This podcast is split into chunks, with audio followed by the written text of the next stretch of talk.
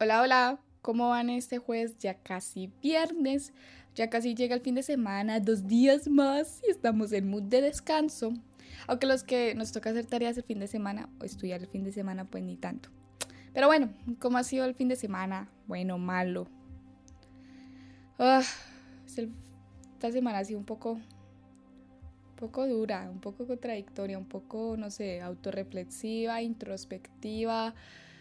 Pero bueno, ahí vamos manejando emociones, canalizando pensamientos e ideas. Em, precisamente en los últimos días, a razón de mayor productividad, aprovechamiento de tiempo, conservación de energía y sobre todo más paz mental, me he alejado mucho de TikTok. Ya realmente no entro apenas para ver videos que me manda una amiga por de TikTok. Eh, me los manda ahí por WhatsApp, pero Realmente sí, realmente a comparación de lo que era el año pasado iniciando cuarentena cuando todos tratábamos de averiguar cómo lidiar con esa nueva forma de vida, pues se hizo famosísima esa aplicación. Lo mismo en Instagram. Aunque es así, reconozco que entro todos los días varias veces, el contenido del feed me que me, ya me aparece ha venido cambiando. Pues obviamente los intereses han cambiado. Y eso solo me hace pensar en lo que he venido cambiando en los últimos meses. Incluso en este mismo año. O sea, pensar que voy a terminar este año siendo una Laura totalmente diferente a la que le inicio, no sé. No sé si me asusta o me provoca una sensación rara, pero sí, uy, fue madre, o sea, perdón, pero es que este año creo que nos ha retado a todos igualmente que el año anterior. y ha sido un proceso de, de metamorfosis increíble, pero que en cierto punto, digamos que asusta un poquito, ¿no? O sea, como que te cuesta ver atrás y decir cómo puede cambiar tanto en tan poco tiempo y no pensé que la misma vida me retara tanto, ¿no? Em, es un proceso que cuesta lágrimas, que cuesta dolores de cabeza, que cuesta noches de insomnio, que cuesta miles de episodios de estrés. Em, sí, como yo soy una persona tan controladora que me estresa el no tener control sobre mis propias emociones y me frustra un poco, pero bueno, al final de todo uno siempre va encontrando la luz al final del túnel. Em, hoy quiero tocar un tema o proponer un tema de conversación que se relaciona con lo que venía pues hablando anteriormente. Supongo que ya saben a qué me refiero pues por el título del episodio y pues porque por algo le dieron clic y entraron a escucharlo, que por cierto, gracias por hacerlo. Dura sin ir al gym. Sí, o sea, lo, digo y, ya no puedo decirlo pues sin cantarlo en mi cabeza. Esa canción que se, que se hizo pues súper viral en TikTok y como siempre pues le quiero dar un aspecto trascendental a este asunto. Eh, la famosa frase cliché que dice que no hay nada más grato que sentirse bien tanto por dentro como por fuera, ¿qué tan cercana es esta frase de la realidad? Creo que no tanto. Seamos sinceros, a todos nos importa la superficialidad propia o la de los demás, ¿cierto? En diferentes proporciones, pero nos importa. Hay personas que les importa más su físico que otras o que se obsesionan con ciertas partes de su cuerpo que otras. Créeme, hoy no estoy acá para darte la charla motivacional, que lo importante es lo de adentro y bla, bla, bla, bla. Porque uno, no, o sea, yo soy la menos indicada para dar ese tipo de charlas. Y dos, pienso que no sirve para nada. Empecemos por el punto de la historia.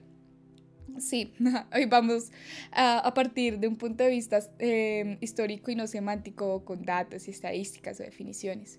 Hoy va a ser un poco más suelto el asunto. Bueno, pues, en la antigüedad las mujeres se resaltaban las partes de su cuerpo relacionadas con la fertilidad, por eso las estatuas que conocemos de esa época representan al ser humano con mujeres con grandes senos y caderas que se asociaban con la fertilidad, a la abundancia y a la capacidad de parir y criar hijos sanos y fuertes. ¿Será? ¿Qué tan alejados estamos nosotros ahora de eso? Pero en cambio, para los, para los egipcios, el canon de belleza consistía en la armonía, la perfección que tanto se refleja, por ejemplo, en, en Cleopatra. Tipo morena, rasgos finos, ojos cafés. Pero por otro lado, en el mundo clásico, en la antigua Grecia, sabemos que cobró mucha importancia la escultura. Aunque no lo crean, la belleza era un resultado de cálculos matemáticos, medidas proporcionadas, y un cuidado total de la simetría. Seguimos viajando en el tiempo y llegamos a la Edad Media donde ya sabemos que el cristianismo y el mando de la iglesia regía prácticamente la vida de las personas. Por ende, el concepto de belleza dependía de Dios. Esta, según ellos, era la mujer con caderas estrechas, senos pequeños y firmes, manos delgadas y blancas, y aunque suene racista y todo lo que quieran, sí, el blanco de la piel era indicador de pureza. Nos adelantamos en la línea de tiempo para llegar al Renacimiento, donde casi que se vuelve al mundo clásico. El arte es el referente sin discusión de esta época. Cuerpos redondos, manos y pies finos, tez blanca, labios rojos, cabello largo, eh, que sea rubio rojizo, con ojos grandes y claros. En el barroco los cuerpos son más anchitos, ¿no? Caderas grandes, cintura estrella, brazos redondos y carnosos, piel blanca, pechos más llamativos. En este tiempo la apariencia y la coquetería pasó a ser un tema importante entre las mujeres y en esta época fue donde se concibió la palabra maquillaje. Hay unas mujeres referentes de este tiempo y fueron las de Zeus que Rubens representa en sus obras. Pasamos por la provocativa y sensual mujer de los 40 hasta llegar a la revolución estética la juventud y el feminismo de los 60, década marcada por el culto al cuerpo. Llega el tercer milenio donde la delgadez es sinónimo de belleza, hasta un punto que puede convertirse en algo no sano, el cuerpo patológico que caracteriza el inicio de este ciclo y ¡pum! llegamos al siglo XXI. Como podemos concluir, la belleza es muy cambiante por décadas y de por sí solo podemos diferir como este inicio de este, el inicio de este siglo hasta el momento, los prototipos de belleza que han cambiado bastante, o sea, piensen en la Cristina Aguilera de los 2005, en la Britney Spears de los 2000, al referente de, no sé, el 2000 15 como lo son las Kardashians y ahorita como estamos volviendo a un prototipo de belleza un poco más natural por decirlo así como filter no filter entonces sí cambia bastante. Ya que nos dimos cuenta realmente que a través de este paseo cortísimo que hicimos por la historia un poco rápido, pero sustancioso diría yo, llegamos a un punto de la charla donde me parece importante resaltar el hecho de que la presión social ejerce una influencia cierta en nosotros. Y es tan sutil que ni nos damos cuenta. Y muchas veces nosotros no tenemos la culpa, es un constructivo social que tenemos desde la mente que realmente cuando crecemos hace que eso no se nos salga del esquema social que concibimos dentro de nosotros. Nos parece que está mal o simplemente no logramos asimilar en su totalidad. Por ejemplo, el físico en los, géneros se concibe mujer con falda o vestidos y el hombre con pantalones o ropa no tan pegada al cuerpo. Pero si nosotros llegáramos a ver, ¿cierto? Eh, un hombre con falda, nos sorprendemos. Y me incluyo, admito que no me deja de parecer raro en el fondo y eso no excusa eso no es una excusa para generar incomodidad o incluso insultos hacia esa, persona. Ahí sí ya estamos actuando de, la manera no correcta. Pero el sentir de estas personas que son juzgadas al salir a la calle, que con una sola mirada de las diferentes personas de su alrededor ya se sabe lo que están pensando u opinando y no es tan fácil decir, bueno, soy yo, es mi cuerpo, es mi vida, no me importan las opiniones de los demás, porque en realidad, aunque no debería ser así, sí importan y sobre todo sí sí te llegan a afectar este tipo de opiniones. Es increíble como uno piensa que el que está mal es el que lleva un hombre con falda y no yo que lo estoy juzgando por una superficialidad de ese tamaño, ¿no? Imagínate, si eso pasa con una simple prenda de vestir, ¿cómo es con los cuerpos que no encajan entre el prototipo actual de belleza? Si ahorita la mujer no tiene caderas anchas o un superglúteo, no, no tienes un cuerpo ideal. O por el contrario, se crearon unas medidas ideales, porque esos son ideales para medir la perfección del cuerpo de una mujer, el famoso término 90-60-90. Nos, hemos en algún momento hecho la pregunta de por qué queremos tanto encajar entre un prototipo de belleza en la sociedad actual.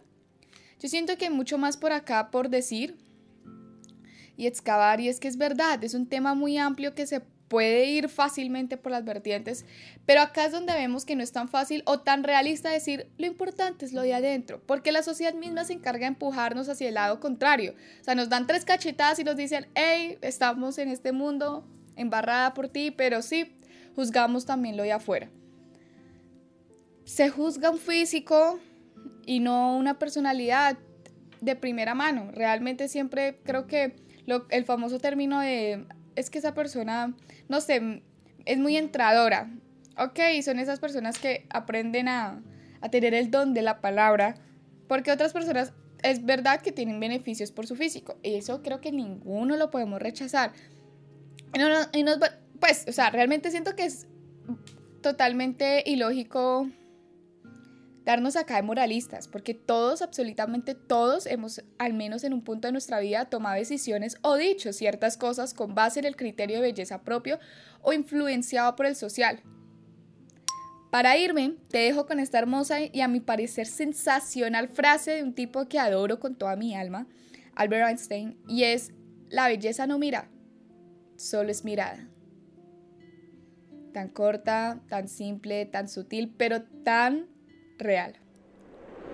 Para un contenido visual de lo mucho y poco que hablamos tú y yo, sigamos conversando a través del Instagram del podcast arroba vino en la copa. Te espero para la próxima copa de vino con un tema que le dará una excelente continuación a este. Este martes te espero acá en la mesa para otra buena charla. Gracias por escucharme y un placer haber llegado a ti. Con amor, Laura.